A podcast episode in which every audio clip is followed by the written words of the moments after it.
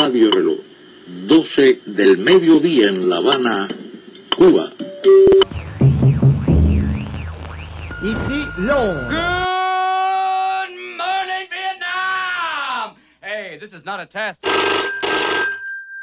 Allô le monde avec Elisa sur RJR. Bonjour à toutes et à tous et bienvenue dans cette nouvelle revue de presse. Aujourd'hui, on va parler d'Emmanuel Macron comme tout le monde, mais pas que, puisque les journaux étrangers sont davantage préoccupés par la situation explosive aux États-Unis qui a largement dégénéré depuis la semaine dernière et le procès de la journaliste Maria Ressa aux Philippines dont j'aimerais vous parler.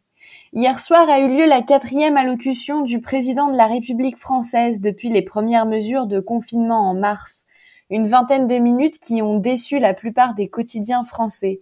Libération titre Allocution, l'intention fait le Macron et regrette que le président ait fait une sorte d'équilibre entre écologie et économie, santé et reprise de l'école et du travail, sans jamais exposer de mesures vraiment concrètes pour l'avenir.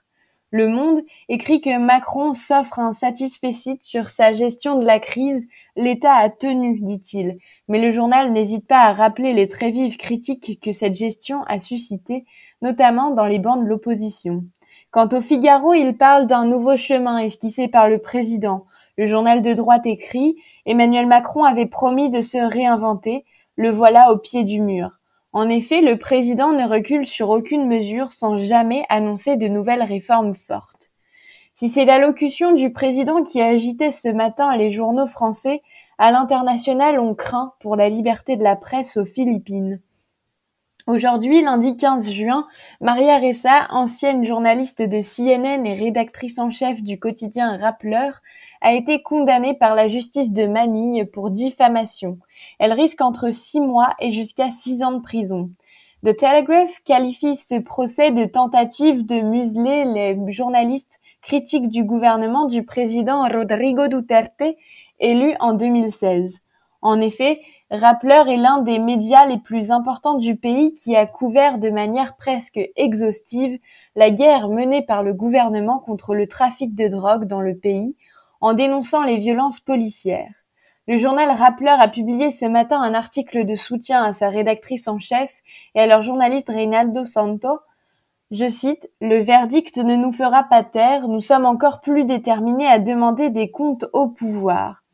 La journaliste est condamnée pour diffamation pour un article publié par le journal en 2012, révélant des liens étroits entre un businessman philippin et un juge de la plus haute cour de justice. L'auteur de l'article, Reynaldo Santos, est aussi jugé pour diffamation.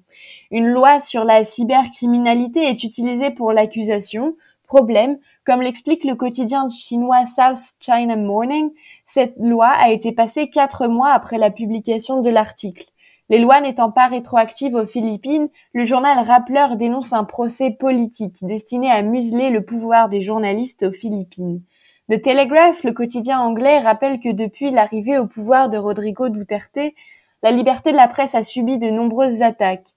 Le journal rappelle notamment la fermeture de la chaîne ABS-CBN, la plus grande chaîne d'information du pays, le 4 mai dernier, suite à de nombreux conflits entre le pouvoir et la chaîne. Lors d'une interview pour CNN, Maria Ressa explique qu'ils n'ont rien fait de mal et que ce verdict aura un impact sur la liberté de la presse non seulement aux Philippines, mais dans le monde entier.